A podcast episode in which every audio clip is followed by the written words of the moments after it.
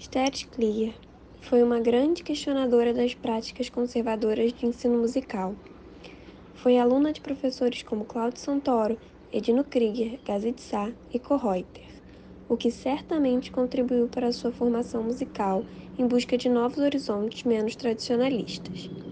Por conta da dificuldade bibliográfica, produziu livros, arranjos e composições significativas.